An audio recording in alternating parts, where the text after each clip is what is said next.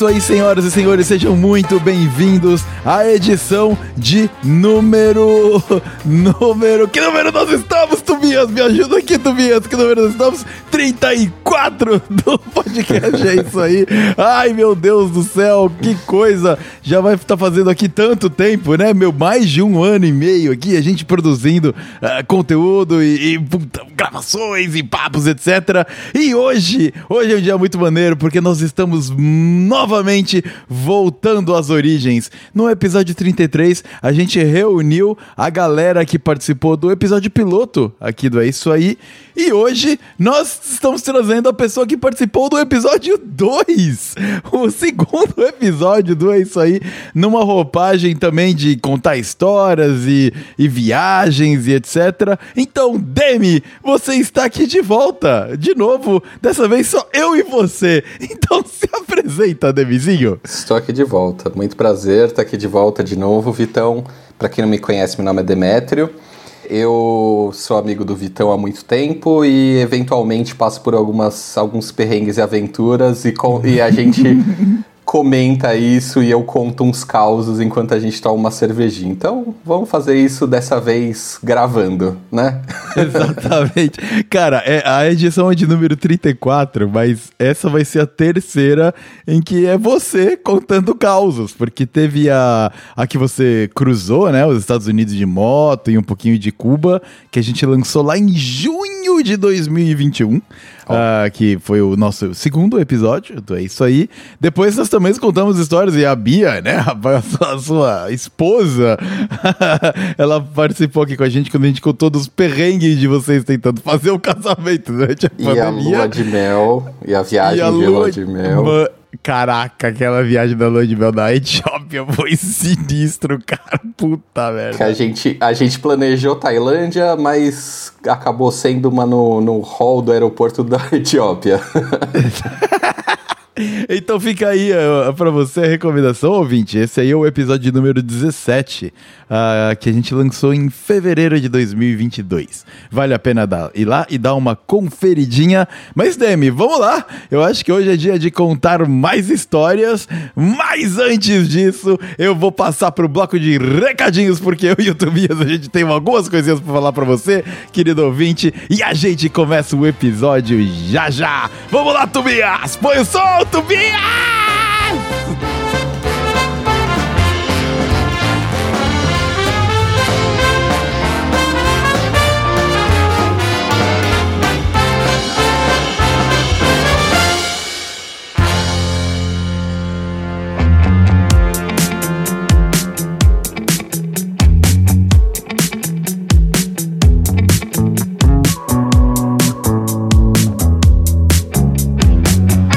Começando mais um bloco de recadinhos aqui do podcast É Isso Aí. E agora com minha voz de volta. Ouvinte, você pode ter percebido que a minha voz não estava nos melhores momentos aí durante a gravação com o Demetrio. Ainda bem que era ele que estava contando a história, não eu. Então deu ali pra pelo menos acompanhar ele. A minha garganta não estava legal. Coisas da vida, né? O importante é o comprometimento de entregar o episódio para você, meu querido ouvinte. Então, eu espero que você curta muito o papo que vai vir aí pela frente, porque foi realmente muito interessante. O Demetrio tem a capacidade de se colocar em situações, digamos, muito inusitadas. Mas, pro bloco de recadalhos aqui de hoje, tem algumas coisas muito importantes que eu gostaria de passar para você. Primeiro, eu queria dar uma enfatizada no episódio anterior que nós lançamos há duas semanas atrás sobre a Copa do Mundo de 2022 aonde eu me juntei com o Ricardo e o meu irmão, o Paulo, pra gente debater um pouco o que que tá ao redor dessa Copa do Mundo de 2022, desde as polêmicas que estão rolando aqui na, na politicagem do lado brasileiro, e incorporação da camisa brasileira, e a CBF, e as corrupções todas, mas também do que que tá rolando lá no Qatar, que a coisa lá também é complicadíssima. Então, é um episódio que eu tenho muito orgulho, é realmente ah, um pouco uma posição política também, claro, de maneira muito respeitosa, mas fica aí o convite a você Caso não tenha escutado o episódio número 33 e caiu aqui de paraquedas, vai estar tá lá, dá uma conferida que eu tenho certeza que você vai gostar bastante, tá bom? Outro ponto muito interessante é uma novidade que está para acontecer é que domingo agora, no domingo seguinte ao dia do lançamento deste podcast, ou seja, no dia 9 de outubro, nós ainda estamos batendo o martelo direitinho no horário em si, mas deve começar ou uma ou duas horas da tarde aqui do horário de Vancouver. Para você que está no Brasil, é ou 17 ou 18 horas da tarde. E é nesse horário e nesse dia que nós vamos fazer a nossa primeira transmissão e gravação ao vivo do podcast. É isso aí no YouTube. Então o que nós vamos fazer é que vai ter uma roupagem toda especial, inspirada no rádio, onde eu vou sonorizar e tocar o papo com os meus convidados e transmitir tudo isso ao vivaço lá no YouTube. Então você vai poder acompanhar ao vivo a gravação, deixar sua mensagem lá, bater um papo com a gente. O formato vão ser três blocos e durante o papo dos blocos, a interação com o chat, com quem mandar mensagem ali, não vai ser tão grande, porque a gente não quer diminuir a qualidade para você que ouve pelo áudio, porque afinal o episódio também vai sair no feed do podcast É Isso Aí, para você ouvir como qualquer outro episódio normal. Então a gente vai gravar esses três blocos de aproximadamente 20, 25, talvez 30 minutos no máximo, e nos intervalos, tanto pra gente beber uma água, quanto pra gente poder dar uma respirada, a gente vai bater um papo com quem tiver lá com a gente, trocar umas mensagens, pegar percepções, para que todo mundo participe de maneira legal e a gente entregue um conteúdo exclusivo para quem tá lá na live e o conteúdo mais filtrado, sem essas pausas, para você que tá escutando aqui pelo feed do podcast é isso aí. E se você quiser ouvir os dois, ah, melhor ainda, daí você dá mais audiência pro nosso podcast. O assunto vai ser muito especial, vai ser mais uma vez uma colaboração com a Carol Alonso do Inglês no Corre e nós vamos de novo trazer percepções da importância do inglês, mas não só no que como ele mudou a nossa vida, que a gente já falou em episódios atrás, ou como ele é importante, que a gente já também já co cobriu aqui, mas como que a gente destravou o inglês, que situações a gente se colocou, desconfortos e, e meu, muita coisa legal, junto também com a participação do Capitão Felipe Coelho, que manja muito dos inglês também. Então nós vamos aqui compartilhar as nossas histórias e, claro, também para quem estiver nos acompanhando ao vivo, ouvir a história de vocês e poder interagir com a gente. Então, anote na sua agenda ou nos acompanhe pelas mídias sociais no Instagram por arroba podcast underscore, é isso aí, porque eu vou estar tá postando lá as novidades e os links, tudo direitinho, para você não perder essa gravação maravilhosa que vai rolar no dia 9 de outubro de 2022, no comecinho da tarde, para você que está aqui no horário de Vancouver e mais pro final da tarde para você que está no horário brasileiro e não se esqueça de nos acompanhar nas mídias sociais para ficar sabendo o horário direitinho. Então, eu conto com a sua presença e para fechar o bloco de recadalhos aqui, fica o meu convite, caso você goste do papo de hoje, volta lá no episódio 2. Corre bastante o feed aí para você conferir o outro papo desse contador de histórias incrível que é o Demetrio Demétrio quando ele contou das histórias dele cruzando os Estados Unidos de moto, da costa leste à costa oeste, e também um pouquinho da experiência dele quando ele visitou Cuba. Então nos acompanhe, fique por dentro, eu conto com a sua participação na nossa gravação ao vivo lá no YouTube. O link para o canal do YouTube do É Isso Aí está na descrição desse episódio aqui, mas chega de blá blá blá, vamos ouvir o que, que o Demétrio tem para contar pra gente hoje. Então produção, solta o som aí, porque a segunda edição, onde nosso contador de histórias favorito compartilha suas peripécias, começa agora. Sobe o som, Tobias! Vamos lá!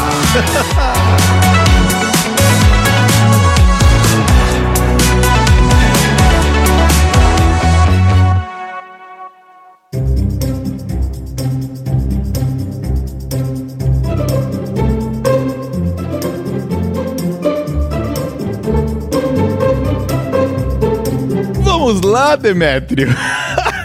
Muito bem, cara. Histórias, contador de histórias. Ligue aí o seu modo contar histórias, o que não é muito difícil, né?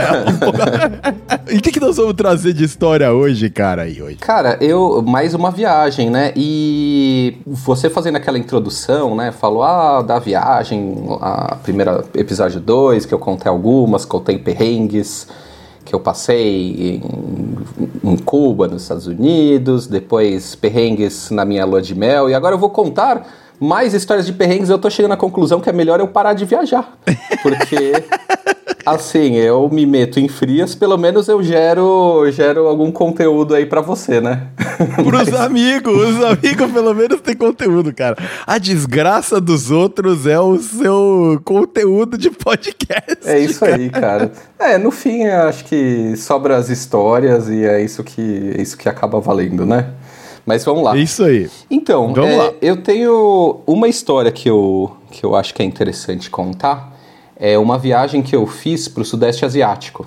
Então tá. eu fui para Camboja, Laos e Tailândia. Certo. Certo. E... Eu tô até abrindo o mapa aqui para conseguir me situar direitinho, é, cara. É uma boa, cara. É uma boa, porque foi uma viagem que eu fiz. É, eu cheguei lá de avião, obviamente, né? Claro. Mas eu, eu cheguei é, na capital do Camboja e minha viagem acabou em Bangkok, na Tailândia. Ah, tá. tá Mas tá. todo esse caminho eu fiz é, sem pegar nenhum avião. Passei por vários lugares que eu vou contar aí para vocês, mas foi tudo por terra. Então foi ônibus, é, van, barco, trem, é, foram só por terra, né? Tá, então, então calma aí. Você chegou em Camboja, é isso? É, eu acho que primeiro, uma, uma abertura aí é o seguinte: por que raios eu fui para lá? Né? Acho que é uma pergunta razoável. É um Por que alguém Essa vai... é uma ótima questão. Porque alguém fala: hum, vou sair de São Paulo e vou para Camboja, né? Exatamente, é. Começou com o seguinte: um amigo meu, na época, eu não sei se ele estava terminando o doutorado dele, ou tinha acabado de terminar, ele surgiu para ele um congresso que ele apresentar um trabalho acadêmico dele na Tailândia, se não me engano. Tá. Né? E ele ia para lá. Uhum. E ele pensou no seguinte: bom, já que eu já vou por ali, vou fazer uma viagem ali pela região, né? E como ali é um lugar mais roots, e esse meu amigo, ele gosta muito de rolês roots, né?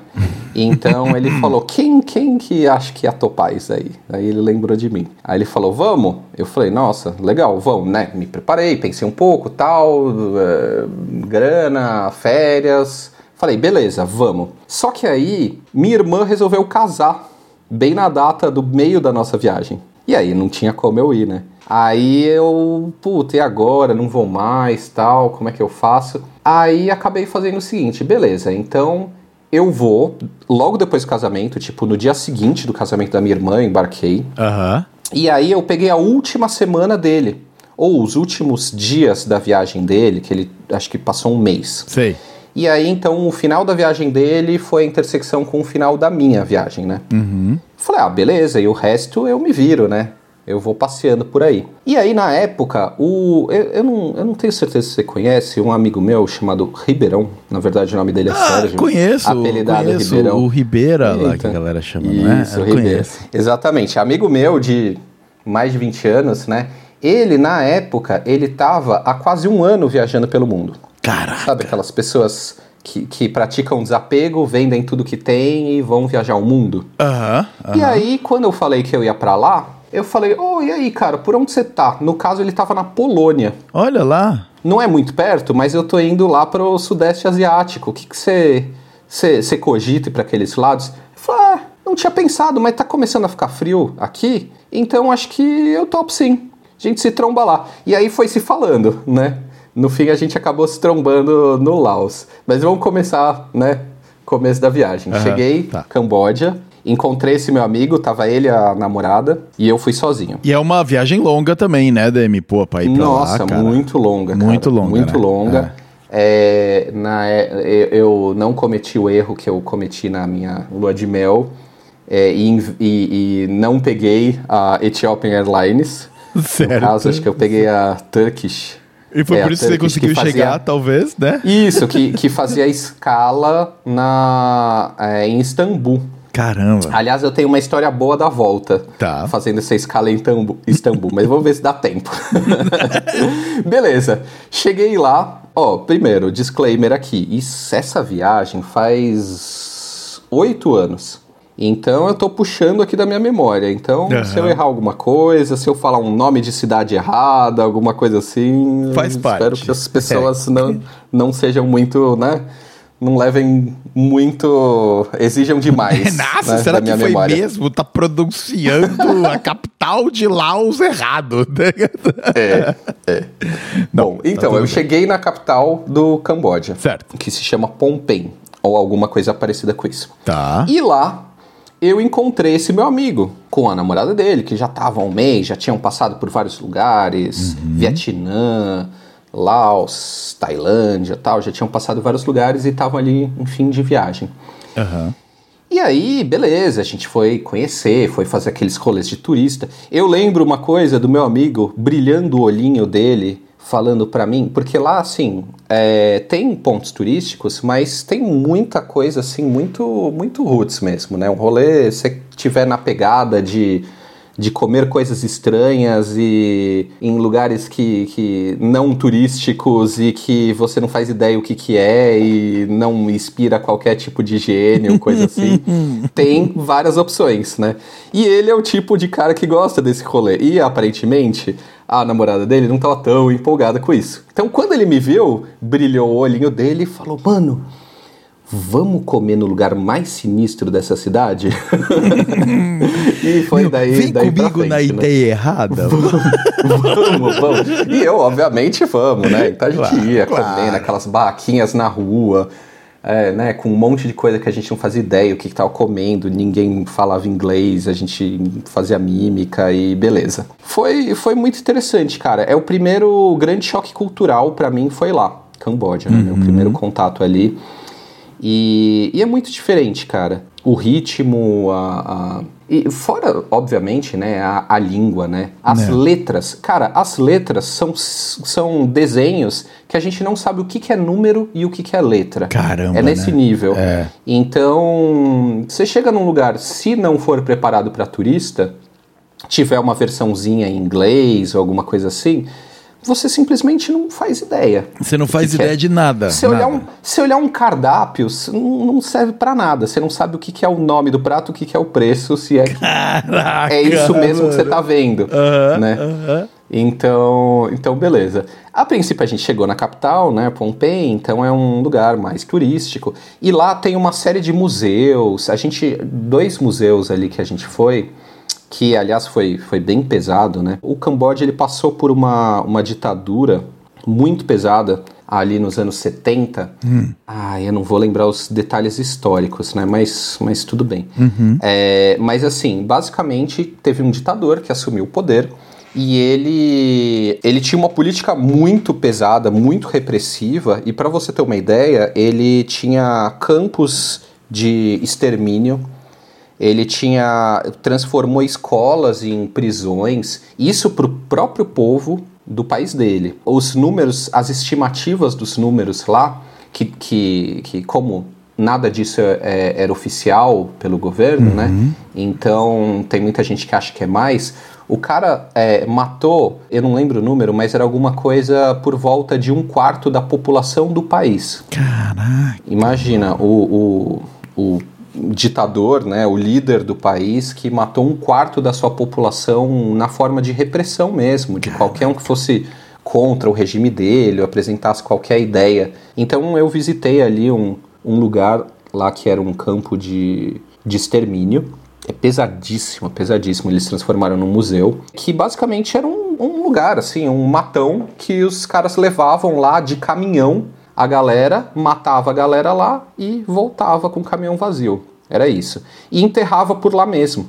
Então o pessoal vai, vai fazendo escavação lá, encontrando ossada. E é num nível tão absurdo que você vê, você tá andando no lugar, e se você prestar atenção, você olha e você acha pedacinhos de osso no chão, misturado com a terra e com a pedra, porque, né, chove, é um lugar tropical, né? Chove de vez em quando aparece. Eles construíram uma torre onde eles guardaram os crânios. E é uma torre é, né, um, de vidro e dentro ficam os crânios.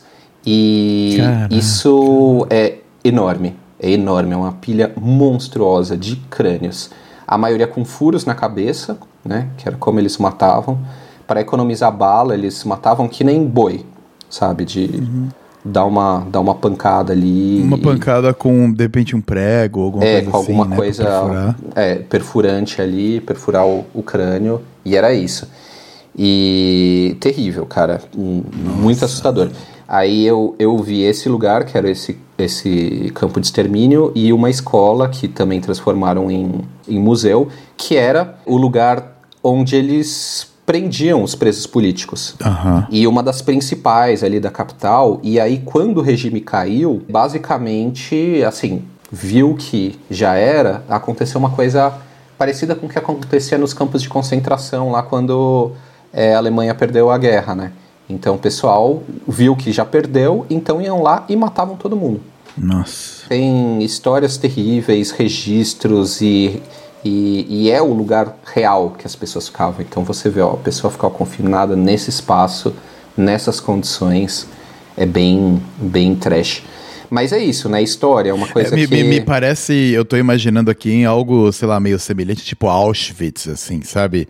Daquela... Só que Auschwitz numa versão mais tropical, sabe? É. De mais mato e tal. Uma das grandes... Difer... Algumas das diferenças, lógico, né? Não quero fazer comparação com os dois, são duas é, duas tragédias assim inquantificáveis, né? Mas uhum, claro. é, na nossa cultura, por o nazismo ter acontecido na Europa, que a gente conhece muito mais a cultura uhum. europeia do que a cultura asiática. De Camboja, é, é, E também pelo fato de ser algo mais internacional, que atingiu vários países, enquanto no Camboja foi um problema mais local. Então as pessoas, em geral, fora do país, chega menos, ou toca menos pessoas, ou escandaliza menos pessoas, menos pessoas se sentem né, ali, ali representadas, ou é, né, alguma empatia, uhum. mas é impossível alguém passar por esses lugares e não sentir uma empatia e uma coisa muito forte com esse, com esse absurdo que aconteceu. Ah, quando a gente fala né, do, do, do Holocausto, a gente está falando ali dos anos 40, que já é um é. absurdo. Que a gente pensar é. que outro dia aí, né, menos de um século atrás isso está acontecendo. Esse é. caso aí do, do Camboja, a gente está falando de 75 a 79 Cara, é muito. É agora há pouco. A gente tava quase para nascer é. já, Demi. Em quatro anos, eles é, mataram um quarto da população do país. Caraca, o governo repressor. Mas tudo bem, vamos, vamos seguir é, para melhorar o astral Começamos a viagem aqui, as histórias de maneira muito positiva. Começamos em é alto astral. positivo. Não, foi, foi bem pesado, cara. Imagina. De lá, eu fui para Reap, que é, não sei se é exatamente assim que se pronuncia, mas é a capital turística do Camboja. Tá. E aí, de novo, eu retomo para esse assunto de como a gente muitas vezes aqui está muito centrado em cultura e, e história é, ocidental, europeia, e não conhece muito, né? Nessa cidade de Siem Reap tem um complexo que eles chamam de Angkor Wat, não é? Angkor, Angkor. É, Angkor Wat. Ah, é. não sei como se fala isso, mas alguma coisa assim, cara. Uh -huh, uh -huh. Que, que é um complexo de templos muito grande, cara, mas muito grande. Então uhum. era uma coisa assim, para a gente conhecer, conhecer assim razoavelmente, a gente passou uma semana lá. Caramba. Né? A gente fica hospedado, né, num, em algum lugar ali próximo, e daí tem uhum. esse parque né, que é um, um, um, lugar né, tombado, histórico e tudo mais, a gente entra e lá dentro tem dezenas de templos que a gente pensa, ah, templo tal. Cara, alguns deles, alguns são menores, outros são maiores, tem datas muito diferentes. Aí a gente está falando alguma coisa entre século IX e século XV.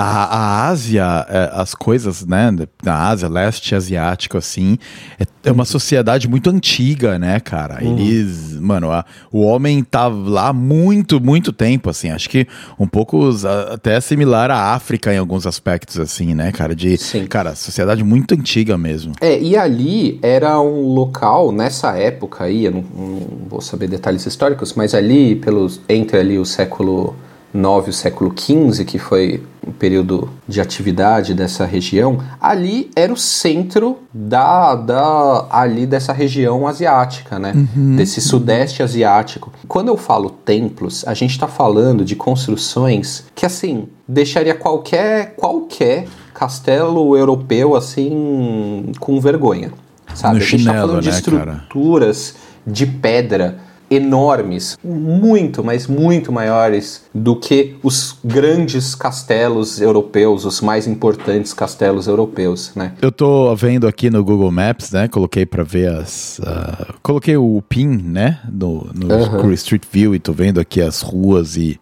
e as construções, e, mano, realmente, caraca, mano, é muito. É, uma, uma, uma referência, aí eu tô puxando bastante da memória, mas se você lembrar do filme, o primeiro filme do Tomb Raider, ah, Angelina Jolie, sei. que ela tá. É, é, acho que no final do filme, uma parte grande, ela tá nos templos que tem um monte de árvore que invade é, as paredes e se mistura árvores integradas com a arquitetura, mas assim, não porque foi feito assim, mas porque é uma floresta tropical e o negócio tem séculos e a floresta tomou conta de alguns desses templos, né? Caramba. Formando umas imagens assim muito bonitas. Não sei se você achou alguma coisa aí no Google. É, assim, não sei se eu tô vendo exatamente o que você é, tá falando. É, se procurar Camboja e, e, Tomb Raider, acho que você já deve achar umas imagens assim. É, é, mas é engraçado porque é parecido mesmo, né, cara? Olha. É, então, foi filmado lá. Ah, foi fil... filmado ah, é. lá.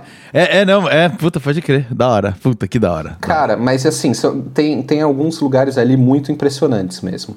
Alguns, por esse contato com a natureza, né, da natureza ter co tomado conta do te dos templos e das construções e se misturado com as pedras e com as estruturas, né, uhum. e, e, mas principalmente por construções enormes de pedra, super detalhadas, com entalhes assim de centenas de metros, paredes de centenas de metros, todas entalhadas, assim, com desenhos, com, com é, é, histórias, coisas religiosas. É, é uhum. é, muito impressionante e muito bonito. Mas é, é, muito impressionante, é o que você falou, cara. Esse mix da, das raízes e o tronco da árvore gigante, né? Misturada com a pedra.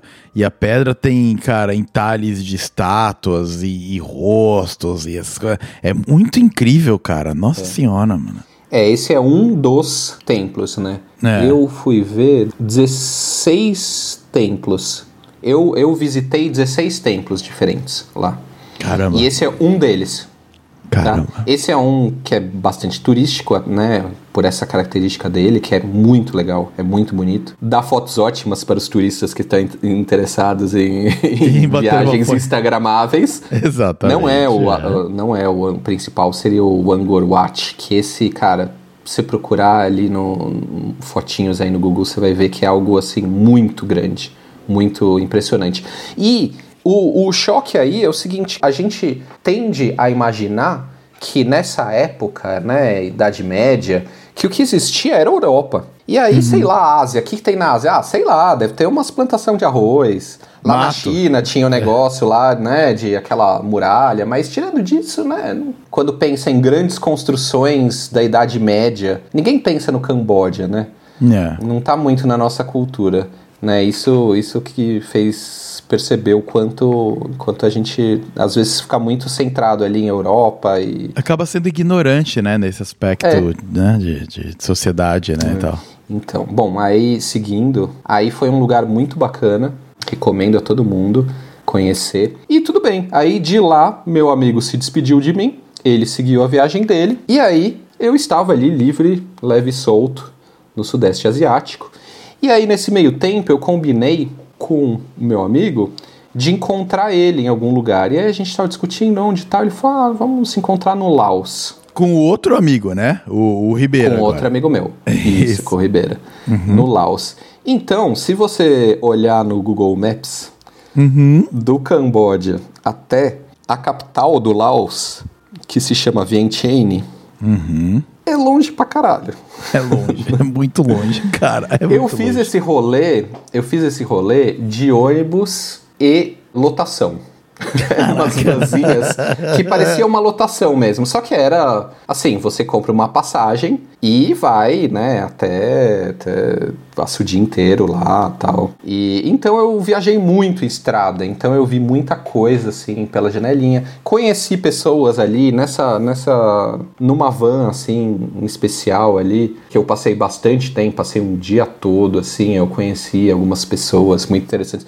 E a maioria é isso, né? Mochileiro, molecada, né? Uhum, então, um que eu lembro que eu conversei bastante era um alemão que falava português, porque ele tinha morado, sei lá, um tempo no Rio de Janeiro. Nossa. E aí ele, sabendo que eu era brasileiro, quis praticar o português dele, né? Então queria conversar comigo em português. O cara é alemão, o cara viveu um tempo no Brasil, no Rio de Janeiro, e um tempo é, na China.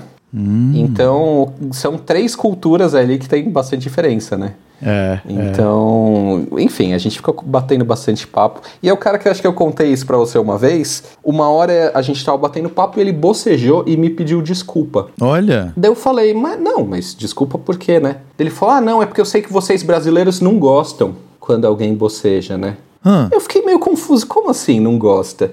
Ele falou, não, é, sempre que eu saía, que tava com um grupo de, de, de brasileiros, né, num bar, alguma coisa assim, eu bocejava, todo mundo me brigava comigo. Aí eu entendi, olha, olha o, o, o, né, o atrito cultural aí que o cara não entendeu. Na verdade, a gente tem essa cultura de, ah, alguém bocejou, ah, vai embora. Daí, ah, não, já tá com sono, não, para com isso, toma mais uma cerveja aí, não sei o quê. É, é. De dar bronca no cara que bocejou, não porque ele bocejou, mas porque É. isso era um sinal de que o cara tá querendo, né? Não tá querendo ao tá rolê, lá. É, voltar pra exato. casa, qualquer coisa do tipo. Só que ele, como alemão, mesmo morando bastante tempo no Brasil, ele nunca entendeu isso exatamente. Ele achou só que brasileiro, por algum motivo estranho, não gostava quando tava conversando, tava fazendo alguma coisa e alguém Caraca. bocejava. né? Caraca. Então, acho que é isso, né? Da coisa do brasileiro ser mais expansivo e falar mesmo que de repente um alemão não vai ter essa delicadeza.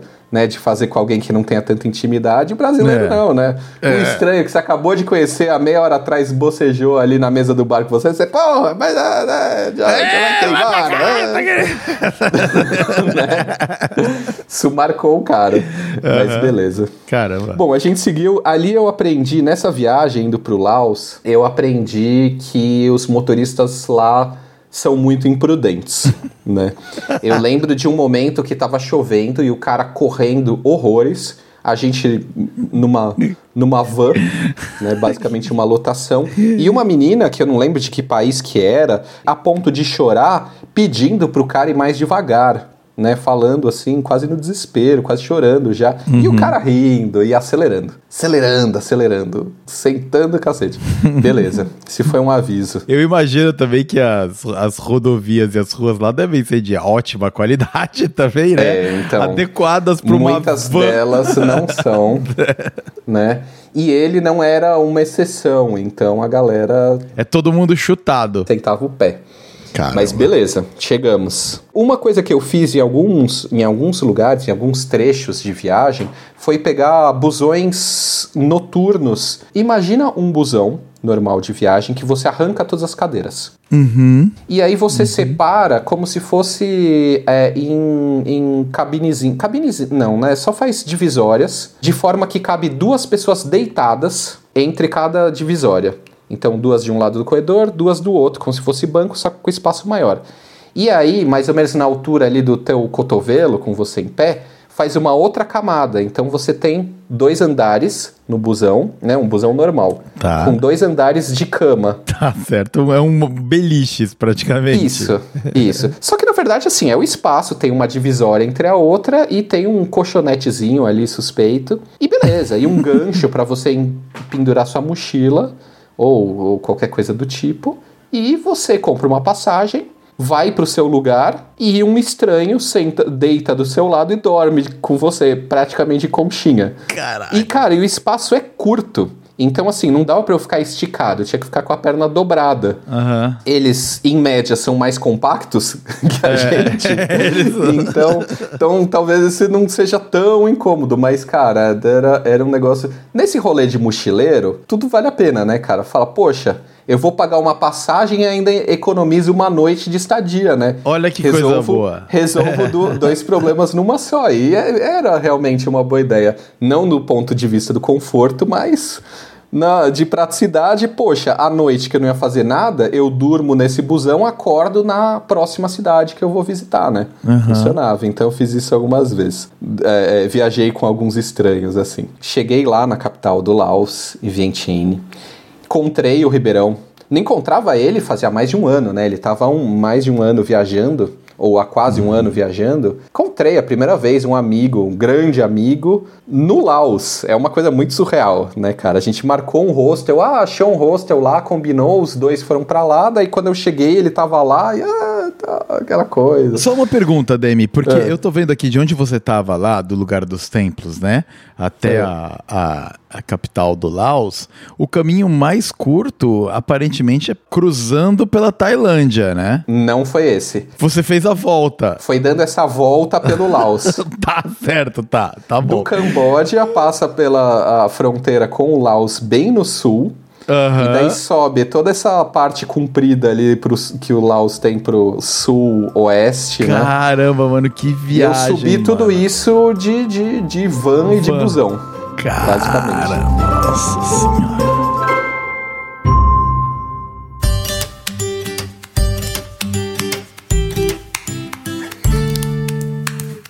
Parênteses que eu acho que eu podia ter colocado lá no começo, que é interessante, é o seguinte: eu fui fazer essa viagem, aconteceu essa questão que o que eu ia fazer com o meu amigo, que a gente já estava combinando, planejando tal, não deu certo por conta do casamento da minha irmã.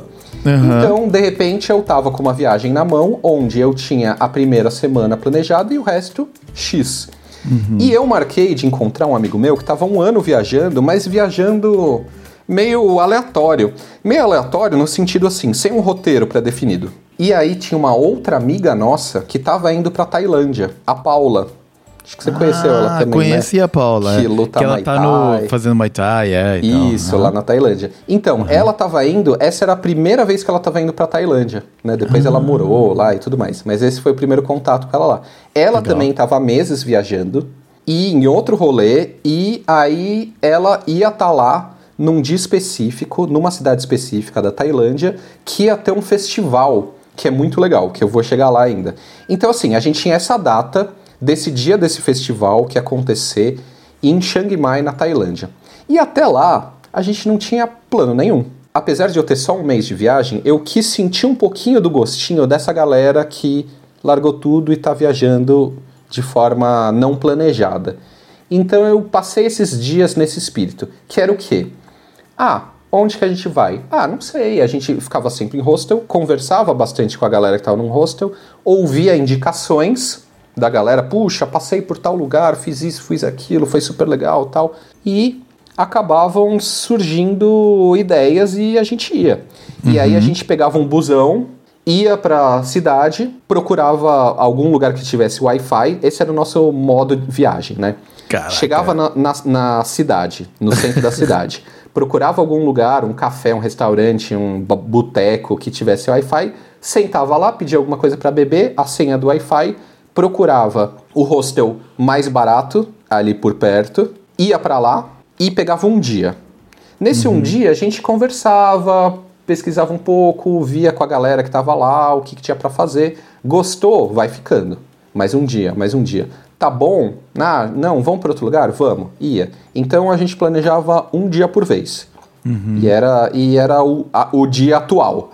Né? A gente vivia um dia por vez. Um dia e eu achei vez. muito legal. Do ponto Legal. de vista né, de, de turístico, não é muito eficiente. Quando você fala, putz, eu tenho um checklist de pontos turísticos e lugares e cidades que eu quero visitar. Você Hum. planeja para maximizar né, o seu tempo conseguir cobrir a maior parte de pontos Ver o máximo possível, né? Isso, não era esse rolê. Esse rolê é vamos indo e vamos sentindo e vamos ver o que que dá. Tem partes que levam a gente pra perrengues e tem partes que levam a gente pra coisas assim super inusitadas e que a gente não cairia se a gente estivesse numa viagem planejada, né?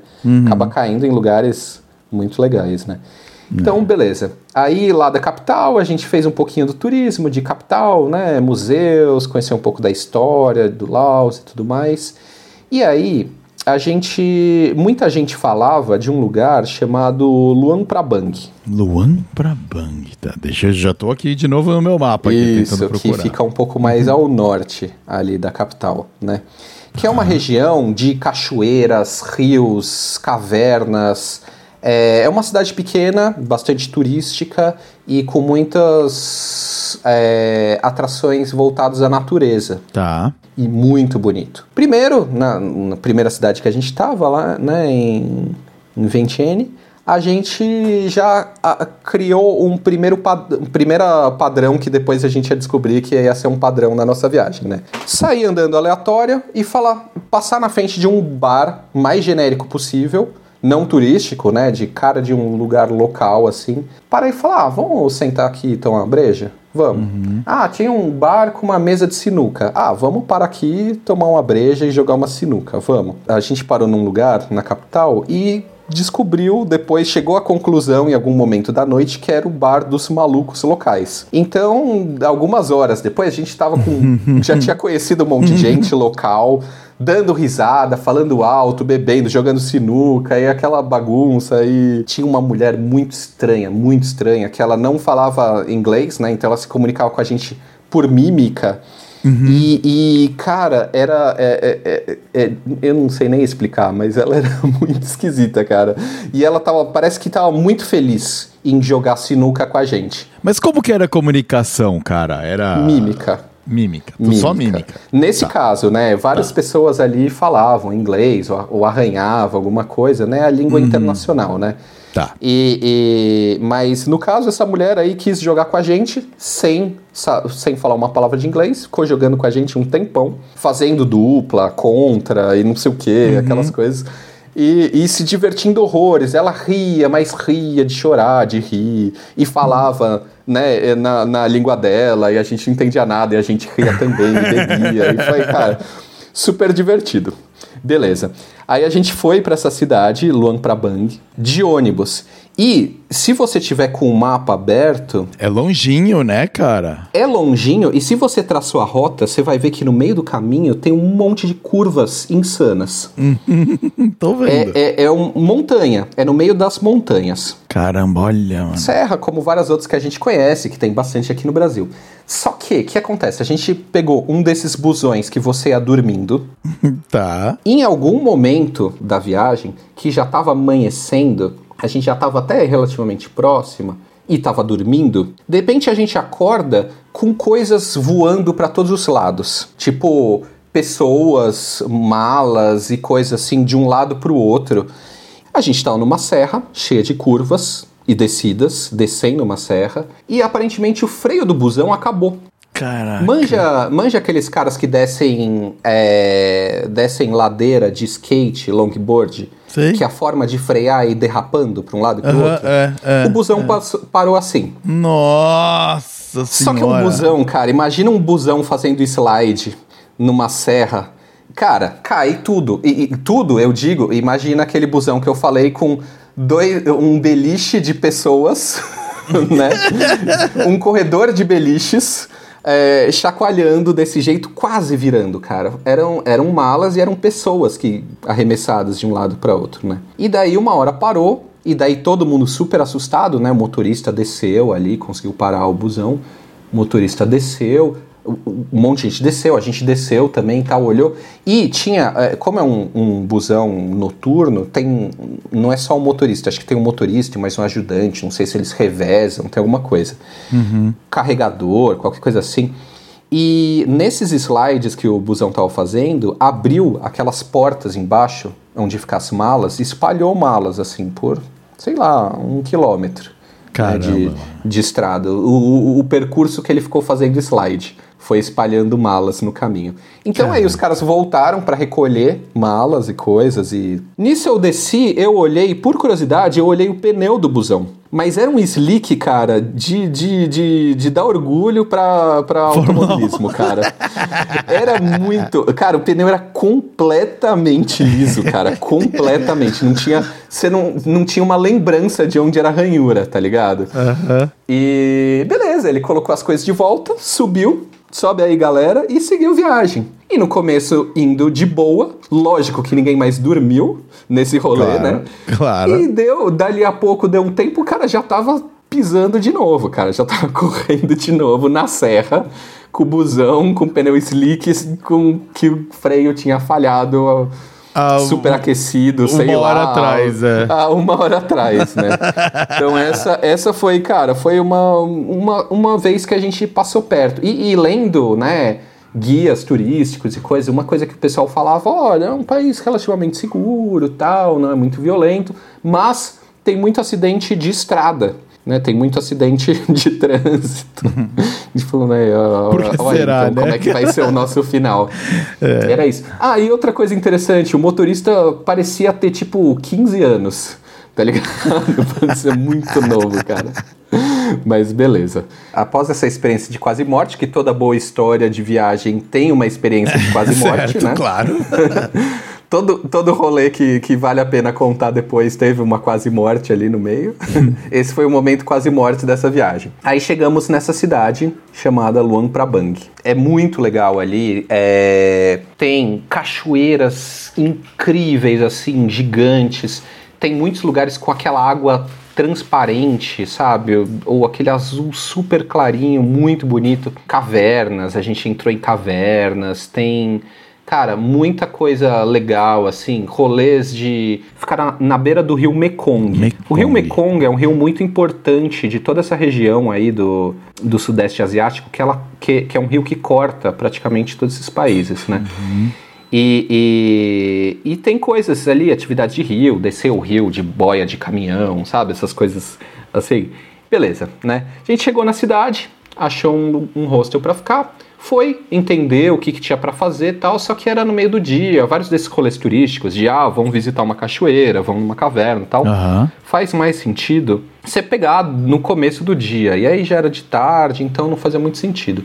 Ah, outra coisa legal, a gente viu que ali alugava motos por um preço muito ridículo, né? Então a gente falou, fechou, né?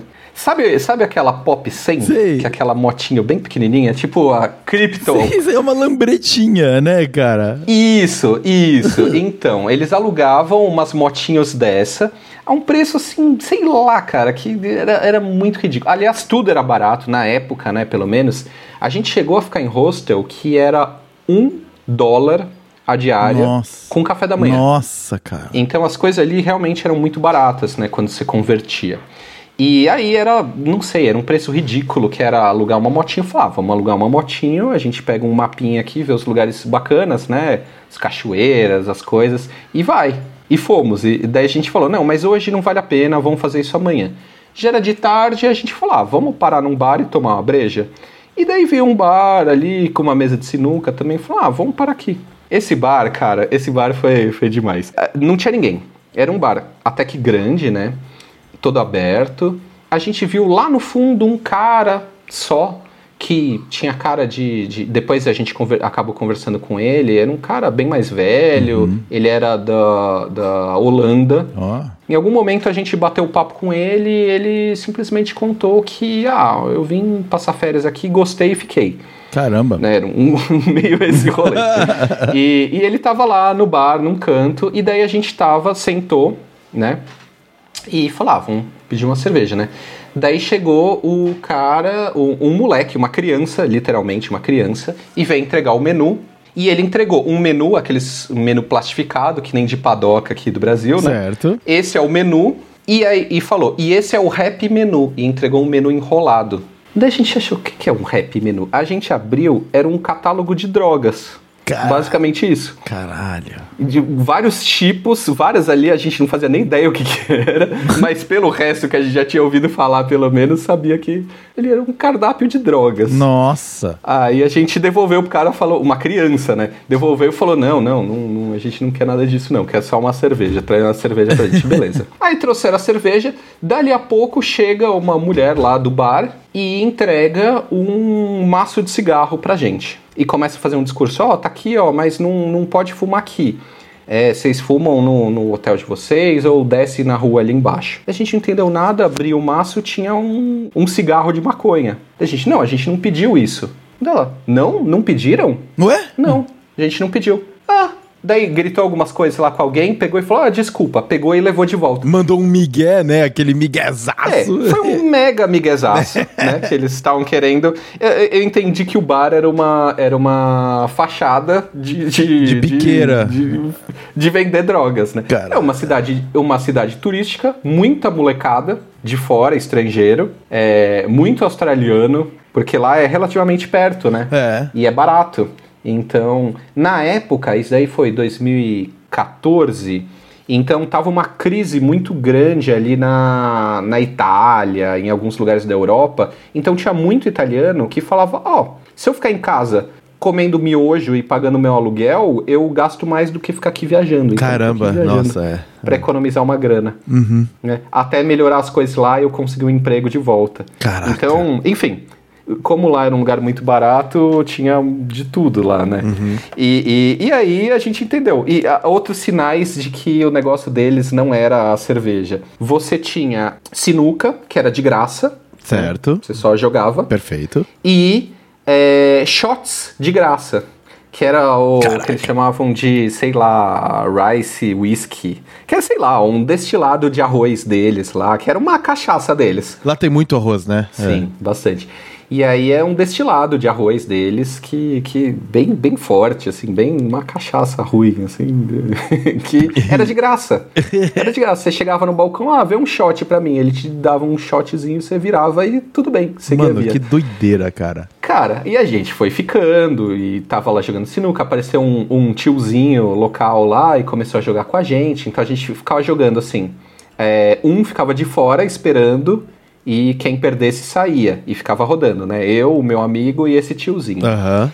E daí uma hora chegou uma, uma mina toda produzida, aquela coisa tal, não sei o quê, que na verdade não era uma mina, lá eles chamam de Ladyboy, Ladyboy, tá. que, que, enfim, lugar turístico, trabalhava com prostituição ali, né? Só que era uma, uma mina que tava ali no balcão do bar. Tal, na dela, bonita, bem arrumada, e tava ali. E aí, enquanto eu tava jogando, o, o meu amigo, o Ribeirão, começou a bater papo com ela, né? Ah, E tava lá batendo papo com ela, e eu jogando sinuca com, com outro cara lá, e ele batendo papo com ela e tal. Aí, beleza, troca, daí ele joga um pouco, daí ele volta, fica batendo. Daqui a pouco eu vejo que ela tá fazendo uma massagem nas costas dele, Ixi, no ombro dele e tal. Aí ele vira pra mim em português, né? Ih, mano, será que é? Daí eu falei pra ele, cara, é, olha, acho que 99%, viu? Daí ele dá uma risada, assim, e beleza. Assim, é, a gente tava lá, a gente não ia fazer nada, né? Não, não tinha nenhum interesse. E, mas a gente tava lá bebendo, jogando sinuca, e ela tava ali esperando aparecer mais turistas e sei lá, qualquer coisa, e ficou batendo papo. Foi ficando à noite, o bar foi enchendo, foi tendo mais gente, mas a gente tava numa roda, devia ter, sei lá, umas 10 ladyboys ali batendo papo com a gente. Caraca. E a gente ficou mó amigo das minas, tá ligado? E ficamos lá batendo papo a noite inteira. Aí conhecemos uma- uns turistas também, tinha uma galera de fora, uns australianos, um pessoal do Japão. E daí o pessoal, ah, vamos pra balada, vamos. Daí a hora que a gente foi pra balada, elas acabaram não indo porque elas não iam pagar pra entrar numa balada, o rolê delas era outro, né? Mas enfim, a gente ficou amigo. Aí, beleza, fomos pra balada, curtimos, voltamos, voltamos, dormimos no, no, no hotel, no hostel lá que a gente tava. Aí eu sei que no outro dia a gente foi alugar moto, cedinho. Aí a gente chegou ali pra alugar moto, era do lado desse lugar, desse boteco que a gente tava, né? Desse bar que a gente tava. Aham. Que é até um bar grande, né? E aí a hora que a gente chegou ali, tava vendo a moto, tava negociando com o cara, discutindo. Aí de repente alguém grita, ei, ei, a gente olha para cima no, no, na sacada desse bar, tipo no segundo andar, era onde as minas moravam. Então tava ali de bob no cabelo, de roupão e dando tchau pra gente.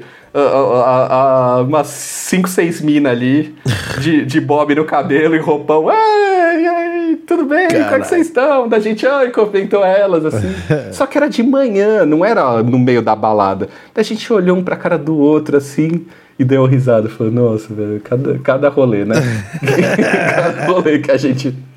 Isso, uh, uh, é, isso é uma coisa interessante, cara. Ali, nessa região toda, tinha bastante ladyboy. Que aqui seria a trans, né? Travesti, mas como o pessoal chama né, pejorativamente mas é muito diferente daqui. Aí que caiu a ficha o quão grande a discriminação aqui com trans. Aqui você tem duas opções. Estou falando bem a grosso modo, tá, cara? Mas ah, aonde que você vai ver trans? No cabeleireiro, né? Em salão de cabeleireiro, ou você vai ver trabalhando com prostituição. É muito difícil você achar hoje. Tá começando a surgir outras atividades que você acha, mas ainda é um choque. E lá não, cara. Nessa lá lá no Camboja, na primeira cidade que eu tava, na capital, eu lembro que a gente foi um dia numa, depois de a gente comer em muito lugar trash, pra, pra agradar a, a namorada, o meu amigo, uhum. a, a, gente foi numa padaria bonitinha, sabe? Aquelas padaria arrumadinha, chiquezinha tal, cheia de coisa para comer. Uhum, sei. E tinha lá todas as menininhas atendentes, maquiada, de uniforme, bonitinhas tal. E uma delas era uma ladyboy. E tudo bem, era normal, era uma funcionária como qualquer outra, uhum, entendeu? Uhum. E em vários outros lugares, atendendo numa loja, num tal, num comércio, e tudo bem. No caso, essas que a gente contou, essas trabalhavam com prostituição é, mesmo. É, as mas assim, amigas de ali, vocês, né?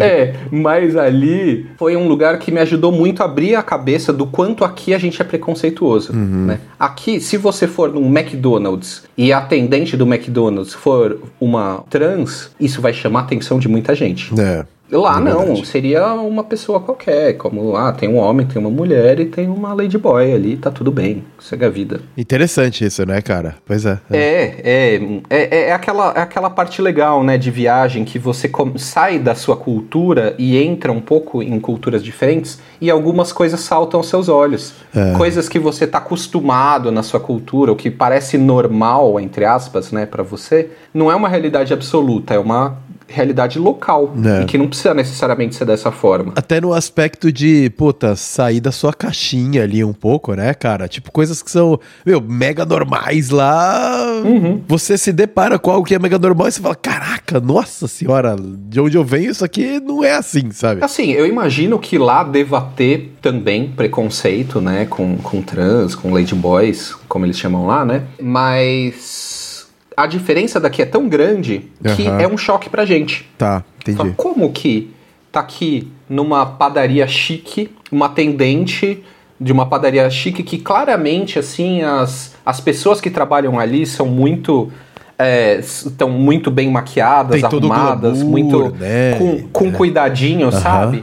Uma, uma coisa assim que, que foi muito bem selecionado é. é. e ela tá lá. Olha. E tá tudo bem. E tá tudo bem. Enfim, é, a gente, daí a gente alugou a motinho, foi passear, foi para vários lugares, e daí o último rolê que a gente foi foi para uma caverna. E aí, caverna, você já deve ter entrado em alguma caverna, né? Quando você entra mais adentro, é um breu completamente absoluto. É. Né? A gente tava com lanterna e foi entrando uhum. sozinho, sem guia, nem nada. Foda-se, é, vamos lá. Não, é. na porta da caverna tinha um tiozinho que alugava a lanterna.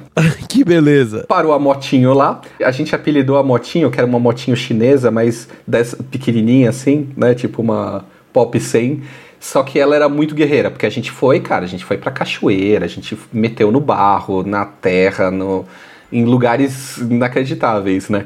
Como a Motinha era muito guerreira, a gente apelidou ela de Chung-Li. Ah, Chung-Li. Do, do Street Fighter, lembra? Uhum. Então, então a gente chamava ela de Chung-Li. A gente estacionou a Chung-Li, alugou duas lanternas e entrou na, na caverna. E a caverna era infinita, parecia, né? A gente foi andando, andando, andando e foi e tal. E não entra luz nenhuma, a gente perdeu um pouco da noção do tempo. Uhum. E aí, a hora que a gente saiu, já tava quase escuro. E a gente tava longe, né, do lugar Caramba, onde a gente mano. tava. Caramba.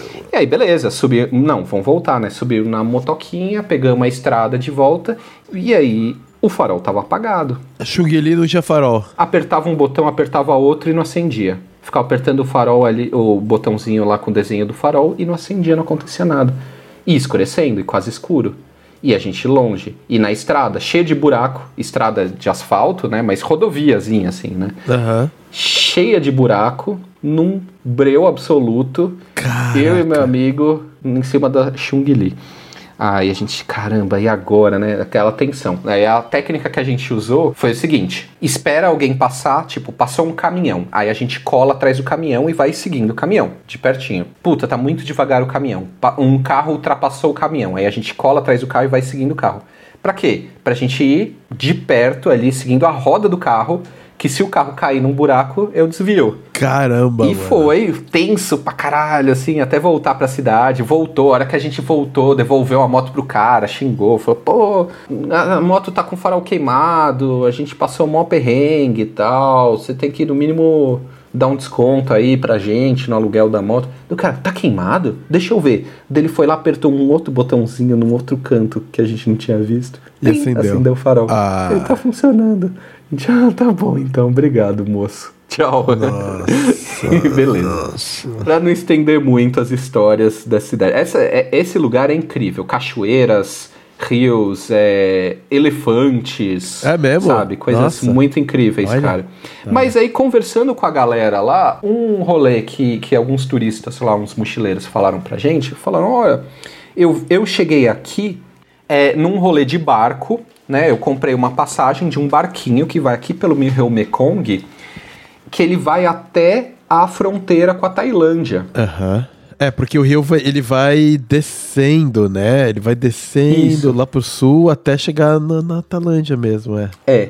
Então, mas aí a gente fez o caminho, o, caminho contrário, na verdade. Foi subindo, foi ali pra, pra leste, se você estiver olhando aí Tô no olhando, mapa. tô, foi pra leste. tá. Leste e depois pra norte. Tá. Até a gente chegar numa cidade chamada Huai Chai, que é na divisa com a Tailândia, mas ali bem o, o- bem norte, né? Já é o extremo norte da Tailândia. Aham, tô vendo aqui. Tá. Então, era um rolê de acho que dois ou três dias de barco. Barquinho pequeno, devagarinho, no rio. E falou, puta, foi muito legal, tal. Você vai parando, né? Você ah, navega durante o dia, quando escurece, para numa cidadezinha pequenininha, você dorme lá. Aham, vila. Tem né? uns pousadinhas lá para receber os turistas que estão fazendo esse tipo de viagem, que vão só dormir uma noite no dia seguinte continuar.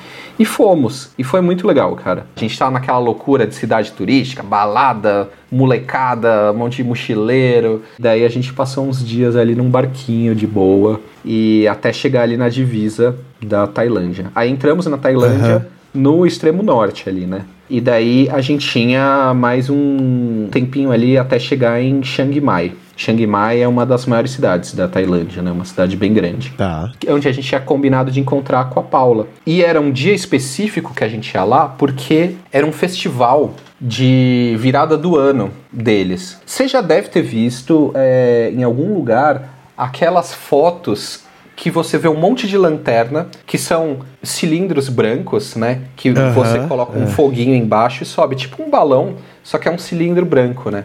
Que o céu fica lotado, lotado disso. Ai, Isso aí é a comemoração de Ano Novo. E nessa cidade eles fazem isso enorme e tal.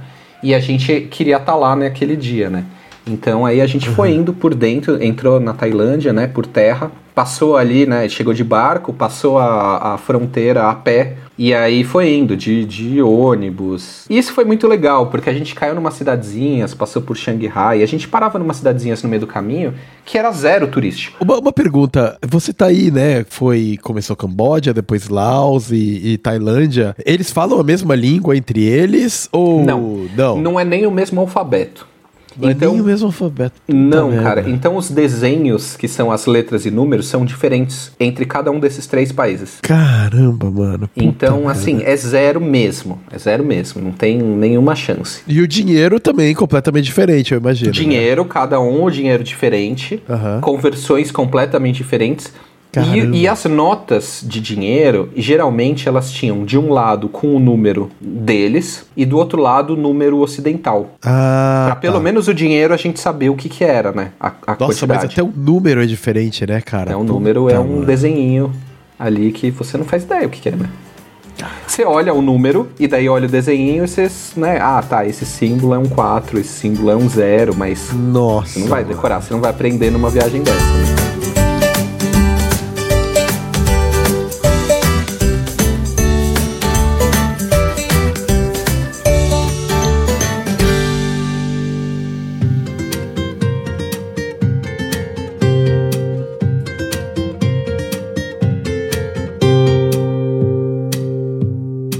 Bom, chegamos em Chiang Mai. Chiang Mai, cidade grande. E aí a gente encontrou uma galera, porque esse festival é mega turístico, né? E é uma cidade grande, então a gente encontrou a Paula e a Paula tava com mais alguns amigos brasileiros. Então ali foi festa, né? Junta todo mundo e tal. E, e aí esse festival é muito bonito, cara, é muito bonito. Eles acendem é, não só essas, como se fossem balões, né? Eles chamam de lanternas, é, como também uns barquinhos que eles fazem todos enfeitados com flores É, eu já vi os barquinhos bonitinhos, é. e coloca no rio. Então ali Ah. fica, o rio fica coalhado de, de velhinhas em barquinhos bonitinhos e o céu lotado dessas lanternas. É muito bonito, cara. É realmente muito bonito. E é um Puta, mega de um festival. Então tem parada na rua, sabe? De passando galera com carros e coisas ornamentais e danças e.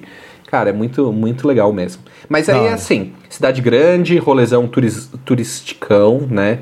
Templos incríveis, assim, coisas assim muito bonitas, cara, muito incríveis. E aí de lá a gente seguiu indo pro sul, né? Mais pro sul. Ah. Indo, né, para Bangkok, que seria onde a gente ia se separar. Longe também, hein, cara? Puta merda. olha é, a e aí a gente cara. foi parando em vários lugares. Então a gente parou em Sukhothai, Sukhothai, tô vendo aqui, Sukhothai. E ali mais perto de Bangkok a gente parou em Ayutthaya. E aí parte desse caminho a gente fez de trem, né? Que também foi bem legal, cara. Um trem local, assim, bem, bem antigão, assim, trechão. E mais seguro, eu imagino, também, do que as van loucura cracudo, né? É, é, provavelmente é, mas também não passava muita segurança. Aqueles trem andando com as portas abertas, aquela coisa caindo aos Tá, claro, pedaços, claro, sabe? Tá, tá, tá. Mas, mas enfim, mas foi, foi legal, cara. Foi legal.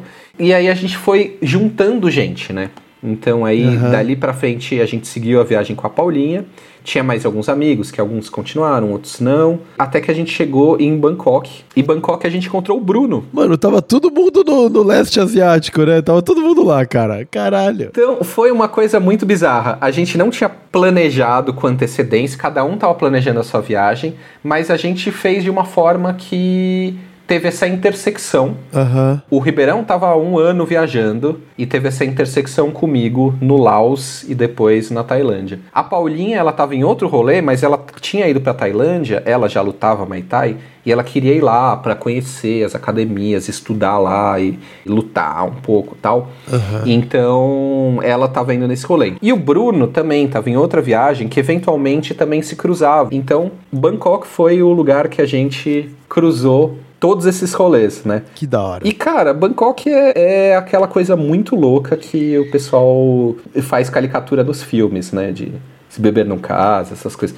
É, É, né? realmente, É. cara, uma cidade muito maluca, muito grande, trânsito, cheio de, de pequenos golpes pra turista, É, imagina que esse é o. É. cheio de, de coisas bizarras, tipo, você vai em regiões turísticas, tem os caras vendendo espetinho de, de escorpião pra comer, espetinho de, de aranha. Mas é uma parada que a galera local come mesmo ou é mais pra turistada? Não, não, é pra turista, é pra Ah, turista. tá, tá, é pra tá. turista. Talvez tenha alguma raiz histórica, tal, cultural, mas ali, aqueles que tá vendendo é pra turista. Aham, E na real é o seguinte, o cara compra, tira uma foto mordendo um e larga, joga no lixo, o cara Joga... provavelmente pega do lixo e, espeta mais um ali e, e vende de novo, tá ligado? Nossa senhora! Não sei, aí é especulação minha. A gente passava por uma. Tem uma rua lá que chama Calçan, que é, que é a rua de turista mochileiro. Uhum, que é, cara, é um negócio muito caótico, cara. Então tem os caras vendendo essas coisas, mas tem gente vendendo de tudo. Inclusive, camelô, assim, vendendo documento falso. Sabe, passaporte, documento de habilitação de vários países diferentes, de vários lugares. Fakezaço, sabe? Assim, Nossa, Fazendo mano. na hora. E que dane-se, sabe? Não, não. Que nem o camelô que tá vendendo o espetinho de escorpião, o outro tá vendendo uma camiseta do I Love Thailand e o cara vendendo documento falso. E aí, o tempo todo, a galera sediando os turistas, né?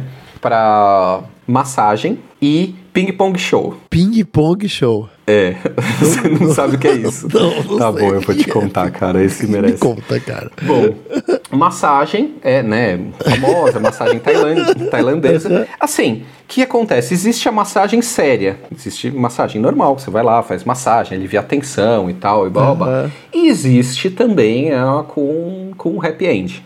Isso, né? isso. E é tudo muito assim confuso, sabe? Onde que separa. Não tem uma divisão clara, pelo menos para um turista que está há pouco tempo ali, não conhece nada. E não fala nada, né? É, é. do que, que é o que. Então, assim, você pode ir num lugar desse e faz uma massagem normal. Inclusive eu fiz num lugar que não tinha nada disso tal, para ver como é que é. Cara, é, é animal. É, é, é, um bagulho assim, mega violento. Uhum. Massagem daquela que, forte, tá ligado? Que te uhum. mói.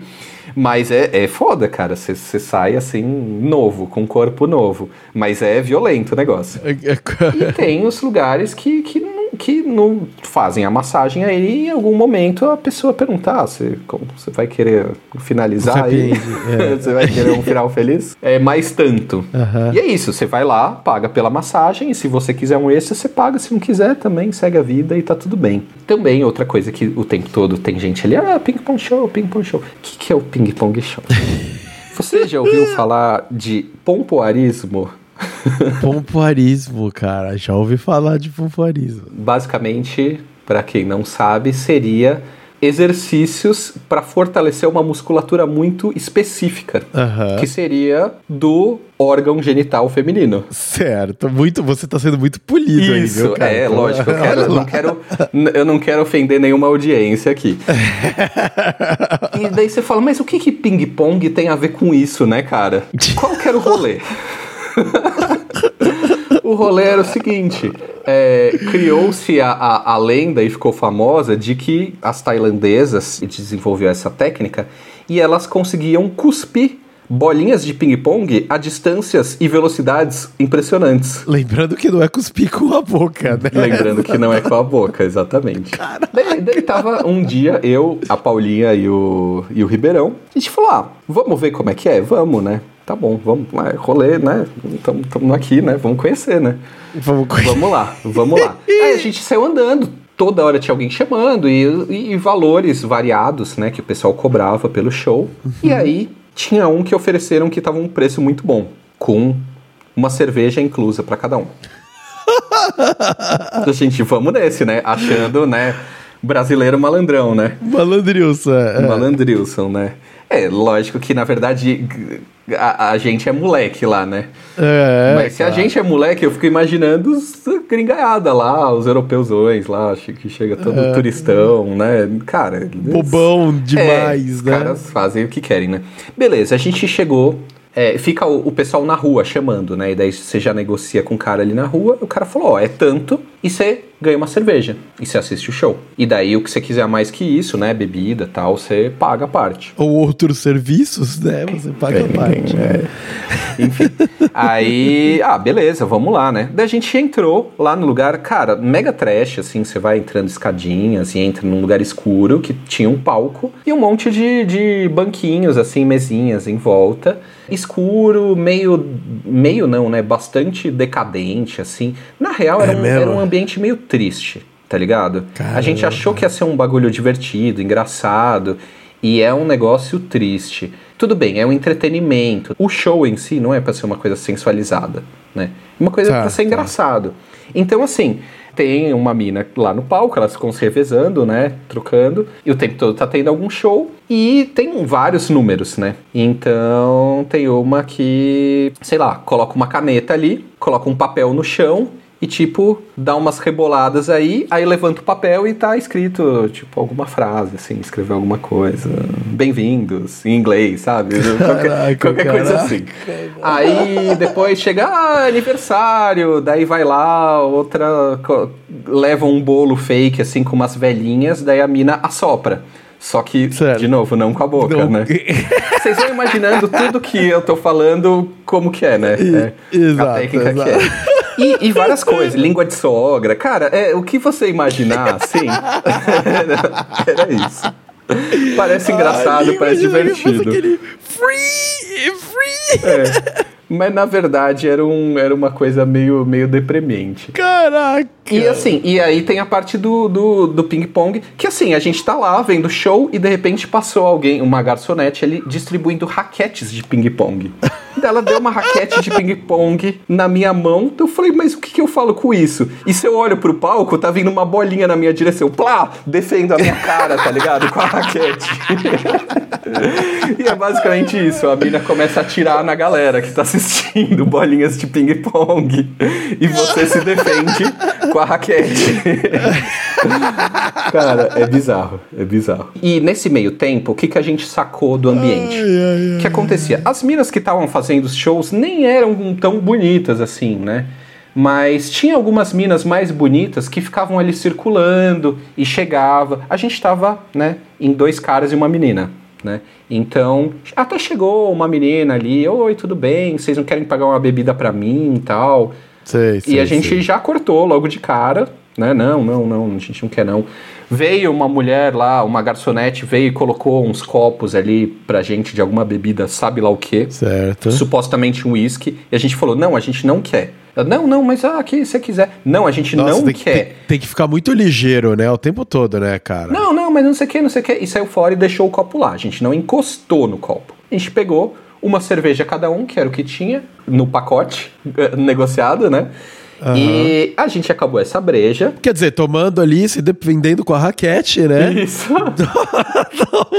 A gente tomou, cada um tomou sua breja, a gente falou, gente, tá meio triste aqui, né? Vambora, vamos. Aí a gente foi ali no caixa pra pagar.